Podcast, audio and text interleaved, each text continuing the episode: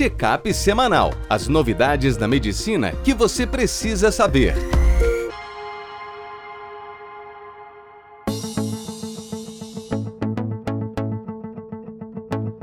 Olá a todos, meu nome é Ronaldo Gismondi, eu sou editor-chefe médico do portal PebMed.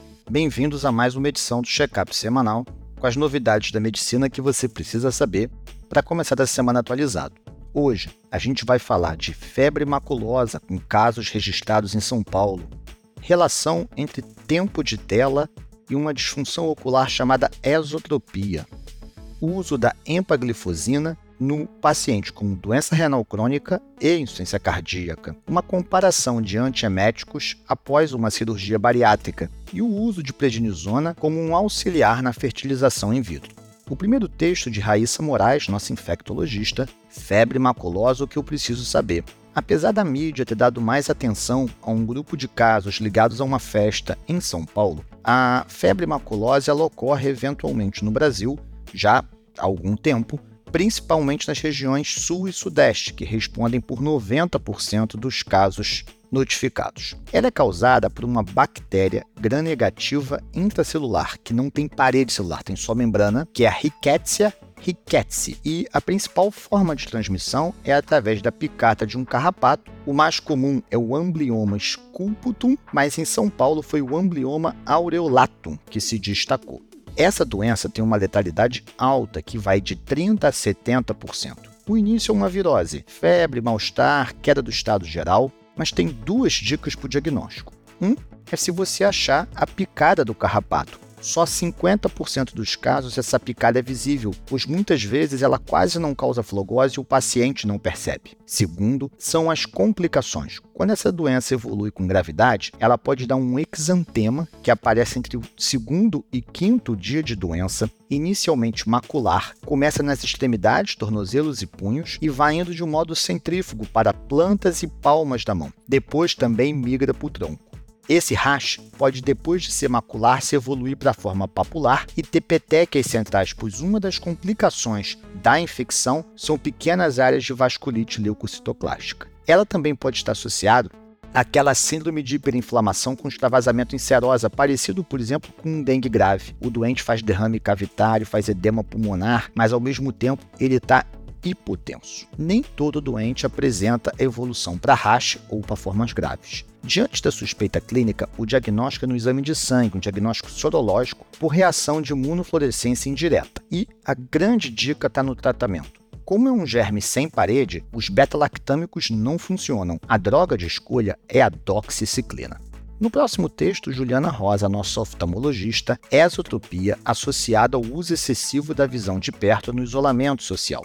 Esse foi um estudo piloto observacional que pegou 15 estudantes de idade escolar até adolescência que estavam usando muita tela para estudo online durante a pandemia.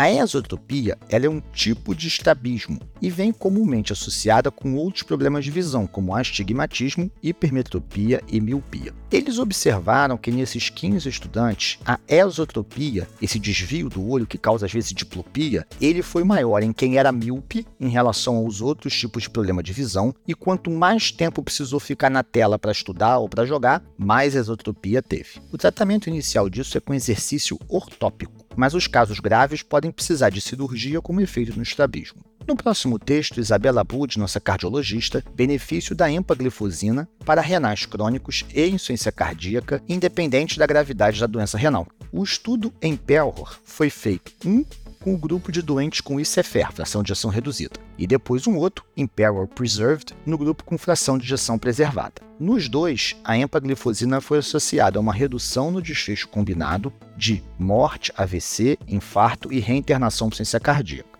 Nesse subestudo agora, eles olharam os doentes com pior função renal, olhando uma função renal de 60 de taxa de filtração glomerular estimada, com ou sem albuminúria, até 20. Não entraram doentes em diálise. E eles observaram que a empaglifosina não só foi segura, como foi benéfica em todo o espectro da doença. Foi no doente com doença moderada, ali entre o estágio 3 e 4, onde o benefício foi maior, com 40% de redução de risco. mas houve redução em todos. Não só redução desse risco combinado de morte, eventos e reinternações por IC, mas também reduziu a piora da função renal que pode ocorrer ao longo do tempo. No próximo texto, Natália Souza, nossa cirurgiã geral, antieméticos no manejo perioperatório das náuseas e vômitos após a cirurgia bariátrica.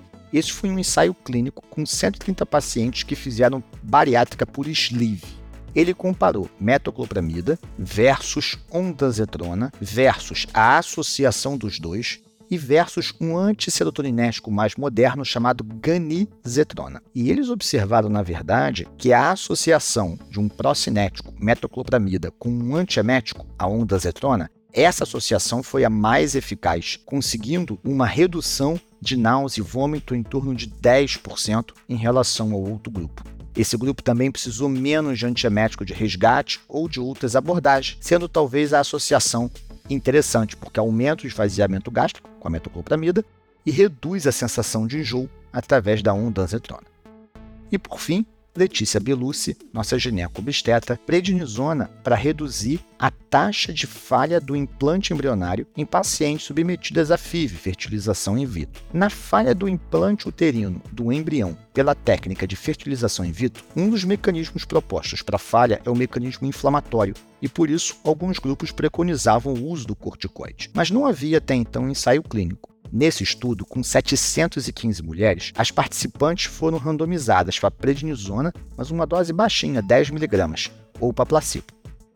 A taxa de nascido vivo, ou seja, deu certo fertilizar, a gestação foi até o fim e o neném nasceu bem, foi de 38% e foi igual entre os grupos. Porém, o grupo de intervenção, quem tomou corticoide, teve um desfecho pior. Primeiro, maior incidência de parto prematuro, 11% versus 5,5% no placebo.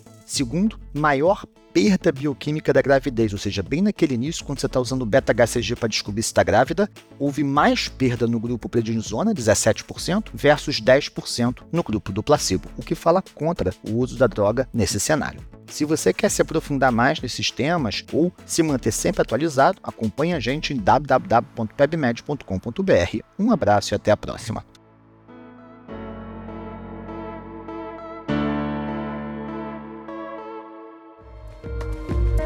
Este foi mais um check-up semanal com as novidades da medicina da última semana.